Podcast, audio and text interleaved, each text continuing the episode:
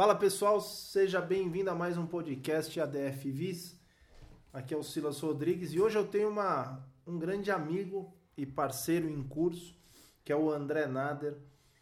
Tava passando aqui na rua, tocou a campainha, eu falei, opa, opa, opa, então vamos gravar é, um podcast com um cara que tem muito conhecimento teórico e prático sobre o assunto corrida e também é, então, assim, enfim, tinha que aproveitar para gravar esse podcast e nós já vamos também depois vamos gravar uma live e um Instagram, tá bom?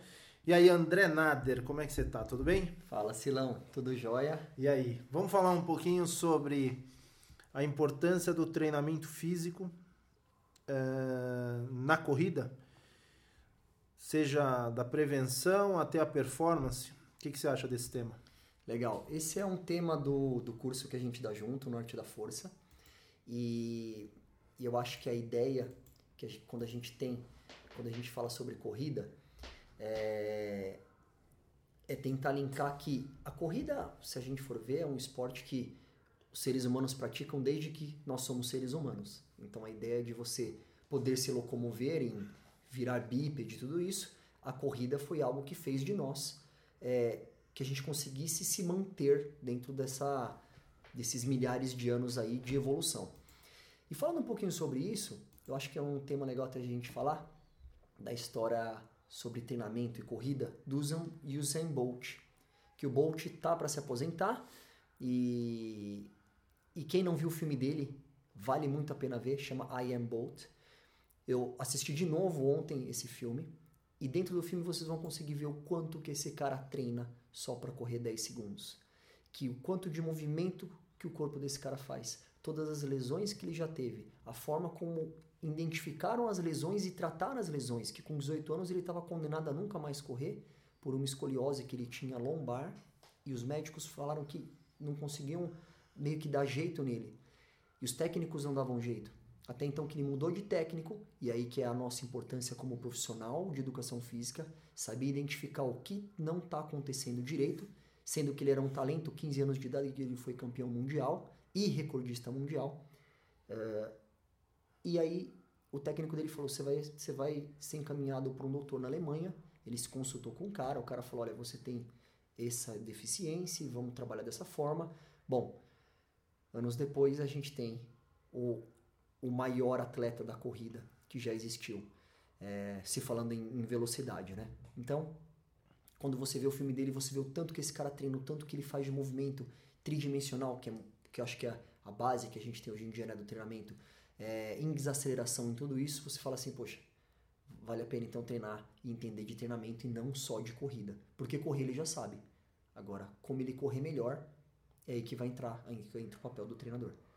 Muito bom. Bom, antes de, de a gente começar o, esse podcast, falar realmente da parte do que a gente faz e, e do, do porquê até que a gente resolveu criar esse módulo, né?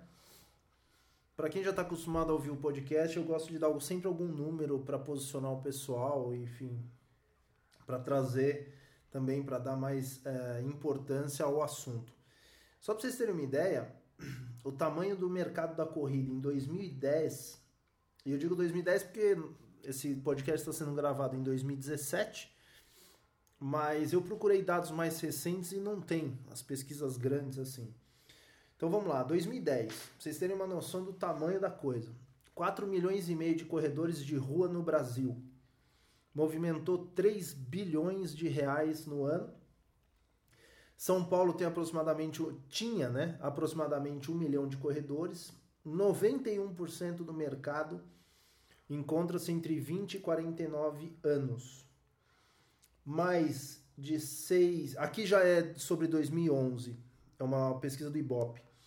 Mais de 6 milhões de brasileiros praticam a corrida como função, forma preferida de atividade física. E Disney, Rio de Janeiro, Berlim, São Paulo então, de 2009 é, a 14, o crescimento né, da relação da corrida com o turismo é, cresceu demais. Para você ter uma ideia, a maratona no Brasil de 2009 para 2014 cresceu 40% e no mundo cresceu 13,5%, ou seja, o Brasil Tá emergindo na corrida, né? Tá crescendo demais. Então, é, se você corre, não para de correr e vive em provas, você não é o único maluco. Tem bastante maluco já fazendo, E, e fazendo isso. eu acho que um detalhe importante é que ele está falando corredor de rua. Hoje o que mais cresce é o trail running, que é corrida de montanha. É o que mais tem, é o que mais cresce, ah, se a gente for ver nesses dados.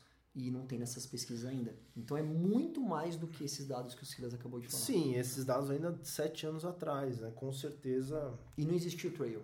não existia. Não É. tinha, não tinha. É, e, e é legal você falar isso, porque aí já, eu já faço uma ponte para te apresentar e falar por que que, enfim, por que que até a gente dá esse módulo e por que que você é uma tremenda autoridade nesse, nesse assunto. É, conta um pouquinho desde a época que você... Você sabe que um dia eu fiz um podcast aqui, eu citei você, eu não sei se foi num podcast ou numa live, que eu citei que você era um cara que corria pouco e vivia com dor. E aí você, eu não sei exatamente a ordem, você conta aqui pra gente, mas aí você até fez os nossos módulos do ADF, eu conheci o André através dos módulos, e você aplicou uma série de coisas, aí fez, é pós-graduado em fisioterapia esportiva, enfim, conta um pouco aí desse, sobre você. É, eu, eu sempre, desde os 16 anos de idade, eu corro, porque eu era remador, eu remava na USP, e como forma de preparação física, o treinador mandava a gente sempre correr uns 5 km para aquecer. Todo dia antes de remar 15. Então, era a forma como a gente se condicionava, uma das formas. E, e quando eu entrei na faculdade, com 17 anos, eu parei de remar, porque não dava mais, o horário não batia, e eu comecei a correr. E eu sempre corri super bem. Não tinha um problema, não tinha uma dor, não tinha nada. Quando eu cheguei mais ou menos com uns 21 anos por aí, que eu só corria, eh, eu comecei a sentir um monte de dor. E a principal dor que eu tinha era a, banda do, a síndrome da banda iliotibial. E essa dor ficou comigo por 7 anos. E eu não conseguia tirar essa dor, não tinha como tirar essa dor. Fiquei fazendo fisioterapia, tudo isso, mas era um tratamento onde eh, eu fazia analgesia, então tiravam a minha inflamação, eu corria e inflamava de novo. Eu não tinha a menor noção sobre técnica, sobre cadência, sobre força, sobre tridimensionalidade, eu não tinha nenhuma informação sobre isso. Eh, eu decidi fazer maratona e fiz as maratonas com dor, aquela coisa de que você vai correr e vai terminar e vai fazer, né? Não importa como. Você é corredor, você é. tem raça e você vai. Bom, Você acha que a dor faz parte da corrida, faz né? parte da corrida. Que é Enfim. normal, normal sentir dor, né? É. E aí, depois de um tempo, ah, eu comecei a estudar um pouco mais. Eu tinha feito pós-graduação de fisioterapia esportiva e na pós-graduação eu entendi o que era liberação facial, entendi que- os prováveis motivos que eu sentia dor. E aí, eh, eu li um livro sobre um livro do Scott Jurek, que é um dos maiores ultramaratonistas que já existiu, que ainda corre na atualidade. E ele estava falando sobre cadência, e eu comecei a me interessar. Eu falei, poxa, que, que história é essa, né? Número de passos por minuto, como é que é isso? E ele dava alguns conceitos sobre a corrida, que a corrida são saltos unipodais, dois pés no ar ao mesmo tempo, é o conceito da corrida, diferente do conceito da caminhada, que são dois pés no chão ao mesmo tempo. E eu comecei a ver fotos de eu correndo, eu falei, pera lá, eu tô, tem alguma coisa errada. Eu comecei a estudar um pouco mais sobre isso, e junto a isso, eu conheci eh, o pessoal do Arte da Força e alguns treinadores do Arte da Força que eu fui treinar ah, com esses treinadores. E eu comecei a entender sobre kettlebell, sobre movimento, tudo isso. E eu melhorei muito toda essa minha parte, toda essa mecânica, a forma como eu corro, a forma como eu respiro. E eu fui pegando cada informação de onde eu aprendi. E na verdade a gente construiu esse módulo com essas informações. Quando eu comecei a não mais sentir dor correndo, eu falei, opa, eu tô gostando da brincadeira. E eu fui para ultramaratona. Então, hoje em dia, minha paixão são provas de ultramaratona. Eu viajo muito, um país que eu viajo muito é os Estados Unidos, para ajudar corredores. Eu sou contratado todo ano, vou para lá uma ou duas vezes por ano, para ajudar corredores em provas de ultramaratona. Tanto para correr com eles, quanto para fazer alguma intervenção no meio da corrida, se ele está com alguma dor. Eu faço alguma, por exemplo, liberação facial, mobilidade, alguma articulação que ele esteja sentindo desconforto ou uh, só mesmo para correr 50, 60, 100 quilômetros do lado dos corredores. Então, é isso é mais ou menos o que eu faço hoje. E como eu treino para isso? Eu não faço uma máquina de musculação. Não, a musculação não é presente na minha vida para eu treinar para corrida. Eu faço alguns exercícios porque eu gosto, mas o principal é entender sobre como desacelerar o teu corpo, sendo que na corrida é isso que vai acontecer. consegue desacelerar o teu corpo nos três planos de movimento, que acho que é a base do que a gente ensina para todo mundo. Excelente. Praticamente acabou o podcast. Acabou. Né? Vamos lá. É, bom, você falou da faculdade, você é professor de educação física, é. atua já há bons anos como personal trainer, certo? É. Eu me formei em 2003. Desde então eu já atuo. E aí eu Sim. fiz pós-graduação de fisioterapia esportiva e psicologia esportiva. Que porque eu é quis, é muito importante. E aí eu quis entender o porquê que o troço todo é mental é. e não só físico. E fica legal isso, porque é, essa nossa parceria, porque é o que a gente fala, cada vez mais a gente reforça isso, muito por influência do, Santi, né, do Santiago, que a gente primeiro tem que ter um corpo forte, um corpo móvel, para depois pensar em qual modalidade você vai seguir, uhum. pensar em especificidade. E o mercado, principalmente do tal do treinamento funcional, vem a especificidade primeiro. É uma loucura achar que o cara vai fazer um determinado gesto em cima do bolso, em cima puxando um, um, um elástico, virou uma, uma coisa, é, uma obrigação querer imitar o gesto e falar, ah, isso é funcional, porque isso é parecido com a sua modalidade. É. Que na verdade não tem nada a ver, né? não é nada disso que a gente faz quando a gente fala de ter um corpo forte é, são outras estratégias, né? Quer dizer, um pouco do. Eu acho que esse, esse treinamento funcional que é falado e feito por aí e que foi massificado, massificou, né? Isso eu acho que mais atrapalha do que, do que ajuda, é, né? Eu não tenho dúvida que se você pensar em um dos maiores atletas que a gente tem hoje, se você pensar no Bolt, no Cristiano Ronaldo, pensar em caras assim, que treinam muito, é, claro que eles têm um talento, mas não é só o talento, porque se não tiver treinamento e você vê o dia a dia dos caras, é muito treinamento. É muito movimento que esses caras têm. Se você trocar eles de esporte, eles também serão bons. Porque ele faz o que ele ama, ele faz o que ele gosta. Mas se ele tiver que mudar de esporte, ele também vai ser bom em outro esporte. Porque ele já tem toda a cinética, ele tem a possibilidade de treinar o que ele gosta. Porque o corpo dele tem movimento para isso. É muito a estrutura de treino, eu acho, da universidade americana, universidade canadense. É. É os caras têm uma base. O cara passa por ele todos passa os esportes por tudo, é. e ele escolhe o que ele gosta mais. E ele é forte, ele tem uma base muito boa. Eu quero pegar dois, dois, dois, uh, duas informações aqui para a gente desenvolver a nossa conversa. Mais um dado importante para ver o, que, o crescimento da maratona, e aí eu falo para quem estiver ouvindo, não o praticante, não o corredor, mas o cara que trabalha com isso. Né?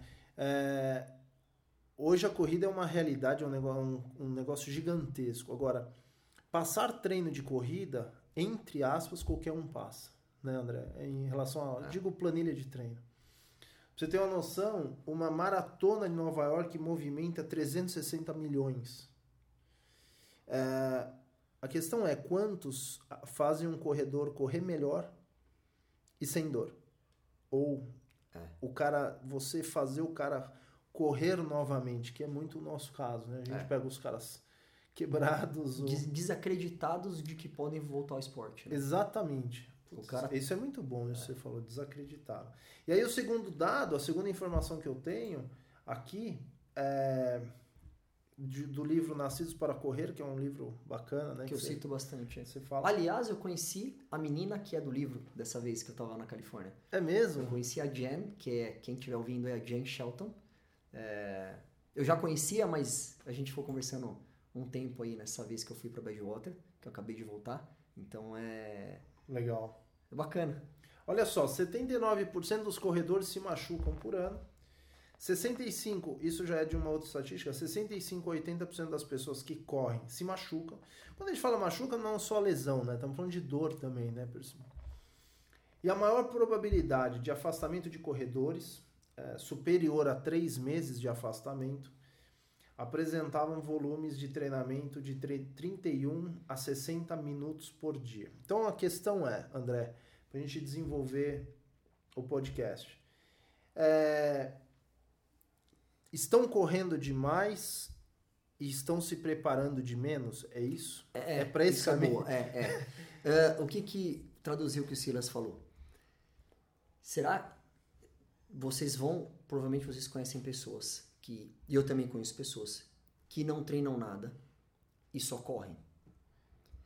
Mas quando a gente vai avaliar mesmo e você pede para a pessoa se mover, você fala assim: não, legal, essa pessoa que só corre, ela também, igual um monte de atleta americano que eu conheço, o cara também faz windsurf, o cara também surfa, o cara também escala, ele também anda de skate. Você vê que a cinética do cara, o movimento, o esporte está dentro da vida dele. Então não quer dizer que o cara tem que fazer uma musculação. Então a maioria fala assim: não, eu, eu, eu corro bastante. Mas ele também faz o que eles chamam de cross-training, que a gente não tem esse nome no Brasil, que é esse treinamento de várias modalidades, mas você escolhe a sua preferida. E agora, quando a gente vai para a realidade do, do. Estamos falando aqui do Brasil, né? O cara que trabalha 10 horas por dia sentado no escritório, ele está sentado na cadeira, ele está em cima do glúteo dele, ele levanta e vai correr, e ele não tem nenhuma preparação, ele não tem nenhum movimento. Você pede para ele encostar a mão no chão com a perna estendida, né, o toque da mão no chão, ele não consegue, ele não consegue fazer cócoras, ele não tem nenhum outro movimento na vida dele, você fala assim, poxa, pera lá, então estamos falando de um, de, de, de, um país ou de alguns atletas que tiveram movimento a vida toda, o esporte fez eles crescerem, né? O cara foi para a universidade praticando algum esporte, comparado com pessoas que estão o dia inteiro sentadas sem fazer nada. Então, a preparação é necessária.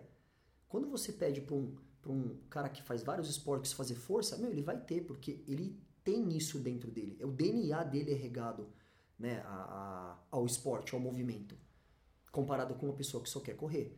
Então vai muito mais além essa parte de, de treinamento, né? É... Eu, eu acho muito. É, tudo que você está falando, eu faço uma relação, eu já escrevi isso e é, bastante gente não gostou, principalmente quem está inserido nesse mercado. Eu acho extremamente estranho uma assessoria de corrida ter parceria com fisioterapia. Significa estar tá testando que a coisa está dolorida, está doída e tem lesão. É. Porque se assessoria, você assessorar um corredor, no, né, o, o contexto era deixa eu preparar esse corpo para correr. E a gente não vê isso. É, eu acho que o, o erro. Eu acho que tá, começa aí, é, né? O erro é a pessoa jogar a responsabilidade pro fisioterapeuta. O que muita gente faz. Não, a responsabilidade não tem que ser do fisioterapeuta. O fisioterapeuta tem que conversar com o treinador e eles têm que entender o que está acontecendo com aquele cliente. Eles têm que avaliar junto o movimento dele, ver o que está faltando, o que, que ele é ruim, se ele é ruim em força, se ele é ruim em movimento, para dar um norte de treinamento para ele e ele poder voltar. E não a é, eu sou treinador, você é o fisioterapeuta, eu falo assim, Silas, cuida do meu cliente porque é, ele está com dor. E, e a gente não se falar. Isso é o principal problema. Não. Você tem que falar para mim, olha, ele está precisando disso. Ah, então tá bom, então vamos começar um treinamento com ele de outra forma. E eu conheço pessoas também, a gente falou sobre o volume de treino. Ah, pessoas que correm 320 km por semana. É muito alto o volume. Ultramaratonistas. E não tem nenhuma dor. E correm super bem. Aí você fala assim, tá, mas o que, que você faz? Cara fala assim, então, eu moro numa montanha onde eu consigo ver a praia da montanha e todo dia, no final do dia, eu vou dar uma surfadinha e eu saio para correr. Você fala assim, o cara faz esporte o dia inteiro, o cara ele cresceu fazendo isso. É, tá na raiz dele. E eu acho que isso é o principal problema. Você pega um cliente que não tem isso e vai passar uma planilha de corrida para ele, só que você não se preocupou com o preparo para a corrida. É isso que a gente ensina, é isso que a gente se preocupa em cada módulo que a gente faz. Para treinar o seu olho, para conseguir dar o seu melhor para o seu cliente. E, e, quer dizer, esse módulo que a gente menos fala é em como montar uma planilha de treino, né? Exatamente. Não é, não é a nossa principal preocupação. A principal preocupação é: será que o seu cliente está apto para fazer o que você quer que ele faça? Quantos é. passos para trás você tem que dar para depois você colocar ele para frente de novo? E... Ele ser feliz e continuar com você. Acho que essa é a ideia. Né? E não é um discurso teórico isso, porque o que a gente tem feito, mostrado na prática, né, cada vez mais atesta que eu acho que a gente está caminho, no caminho certo. Né? Que dá, é. E o interessante é que muitos professores, profissionais, personal trainers que fazem o módulo viram nossos clientes. Isso é, é a maior prova. Essa é a maior de prova. que dá certo e as pessoas gostam. O próprio personal trainer que só corria, às vezes até no intervalo de uma aula para outra, é, não, não queria, entre aspas, não queria perder tempo fazendo mobilidade, liberação miofascial, ia lá e correr para se manter ativo, enfim, né, também porque o cara gosta, é, tem, tá no sangue. Mas o cara também sente muita dor. É. Também, porque ele vive o dia todo em pé, né? Não, também não, não, tem, não se estimula não, é, de fazer movimentos diferentes, só pensa em força, né? A gente está é. também vivendo essa coisa só da força, da força, da força, e às vezes é. tem a e galera... Tem, é, muitos personal trainers agora que viraram corredores. Isso é o mais legal. Você vê a galera da força virando corredor. Porque os caras gostaram, porque eles correm sem dor. Então é. Se a gente for começar a pensar assim da galera que fez os módulos com a gente, é, o Rodrigão Chiquiali, o, vários. o Shang lá, todo mundo. William. Que, o William começaram a virar corredor e você fala, puta que legal, cara. E, e me diz uma coisa, quando você fala ultramaratona de montanha, ultramaratona, só para quem nunca ouviu falar e é, porque eu, eu acho completamente maluco o que você faz, mas eu acho demais, assim. Conta o que, que é ultramaratona e conta o que, que é a Badwater, que você, você é contratado pelos, pelos americanos. É, é o seguinte, ultramaratona é qualquer corrida maior que a maratona, que são 42 quilômetros. Mas geralmente a ultramaratona ela, ela começa geralmente com 50 quilômetros para frente. Né? É uma distância que que você vai procurar nas provas é sempre geralmente 50 km para cima. Você pode ter ultramaratona no deserto, no gelo, no meio da floresta, na montanha, em tudo quanto é lugar. Depende da prova que você tem. Tem provas para todos os gostos. Sabe aquela prova que os huskies siberianos puxam trenó? Sim. Chama Iditarod. Você tem essa prova, só que em vez de husky é você que corre. Mil milhas. Nossa. São 1.600 quilômetros correndo. Uma, então milha, tem... uma milha é 1.6, 1.6. Né? Então, você tem provas e distâncias de todos os gostos que você quiser. A Badwater, ela tem 217 quilômetros, que é a prova que eu vou todo ano, desde 2012, no lugar mais quente da Terra, no verão. Então, ela fica no deserto de Mojave, é, quase todo ano bate 53 graus, 54 graus na prova. E... Ameno, né? Temperatura. Amena. É, é legal, é legal que você fala, a, a, aquela história que você tem que correr quando você está acompanhando a. Ele é contratado pela recordista mundial da prova, não é isso? De, é, acima de 60 anos. Acima de 60 anos. E você corre em cima daquela faixa do asfalto, porque senão derrete. Faixa branca porque que que derrete o tênis. E ano passado meu tênis derreteu, mas pior que derreter o tênis é derreter o seu pé. Foi o que aconteceu comigo. Eu queimei a sola do pé, porque o meu tênis derreteu, derreteu minha palmilha e eu queimei o meu pé direito, porque o pé esquerdo eu conseguia pôr na faixa, mas teve uma tempestade de areia, então o meu pé direito tinha que ficar no asfalto e o pé esquerdo na areia. É, não dava para correr os dois. E o meu tênis é, derreteu, o meu pé foi junto. Só que eu não tinha o que fazer, né? É um dia no ano que eu tenho que estar tá lá dando o meu melhor, tive que correr. E ano passado eu corri por volta de 80 quilômetros com ela. E esse ano eu corri um pouquinho menos, porque ano passado a gente revezou em duas pessoas para ajudar, esse ano a gente estava em três, então foi bem melhor. Corri só uns 50. Nossa. E ela bateu o recorde mundial de novo. Sensacional. Ano. Então foi, foi muito legal. Pessoal, eu acho que a reflexão desse, desse podcast e de tantos outros que nós ainda faremos é se está havendo uma evolução da tecnologia, evolução da tecnologia da do tênis, do uh, do Garmin, né, do, do como é que chama, do GPS, GPS é, evolução, do Strava, do aplicativo, do que você de usar. tudo. Por que que dor e lesão continuam aumentando? Inclusive as clínicas, né, que que criam cada vez mais coisas preventivas e não sei o que. Se desse certo, esses dados estariam diminuindo, né? Inversamente proporcional ao aumento da tecnologia. A gente não é. vê isso. Ou seja, uh, o que realmente está ferrando a vida do ser humano é ficar sentado o dia todo, trabalhando, e pouco acervo motor. Né? Eu acho que essa é para é esse caminho que o treinamento está indo, o treinamento que a gente tem cada vez mais experimentado bons resultados. E nesse módulo, uh, a gente mostra os cinco principais pilares que um corredor deveria ter, né? Que é mobilidade, cadência, respiração, força e entender a fáscia. Eu acho que não é um, um não é mais importante que o outro. Tanto é que dentro desses pilares não está nem o quanto que você vai correr por, por semana ou por mês, porque isso não é é, não, não, não, se prova que isso é, existe uma regra ou que existe um número, é, não, não, né? quanto mais... É, e a importância de cada pilar depende de quem é seu cliente. Exatamente. Se o teu cliente não tem mobilidade, talvez o pilar da mobilidade seja o mais importante. É isso. E, e aí sim, você tem que saber entender, né? o profissional tem que fazer essa leitura. É aí que eu ia, eu, eu ia entrar aí. É aí que um, o profissional ele deixa de ser um cara que faz uma planilha de treino e que isso qualquer blogueiro ou até um ex-corredor faz, baseado na experiência prática dele, porque também não tá. Talvez tenha dado certo para ele, mas não quer dizer que vai dar certo para você. Mas aí o profissional, o treinador, ele ganha um papel fundamental aí, né? Porque ele faz a leitura de todo do diagnóstico mesmo do que que o teu, do que que você cliente, corredor é, precisa. É. E só para acabar, acabei de lembrar de um negócio. Quando no filme do Bolt que eu citei aqui, quando ele se machuca, tem a câmera lá entrevistando ele, fala assim: "Como é que você tá sentindo?" Ele fala assim: "Eu tô tranquilo porque eu confio no meu treinador." Essa frase para mim é a mais legal do filme.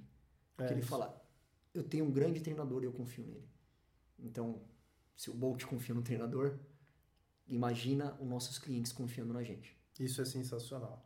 Pessoal, um abraço para todo mundo. André, obrigado mais uma vez. Espero que essa seja só nossa primeira conversa aqui no canal. E, pessoal, Instagram, Arte da Força, arroba Arte da Força. É, os estúdios credenciados VIS, os gestores já fizeram esse módulo, tem, carregam essa nossa essa formação. Todos conhecem muito bem o André.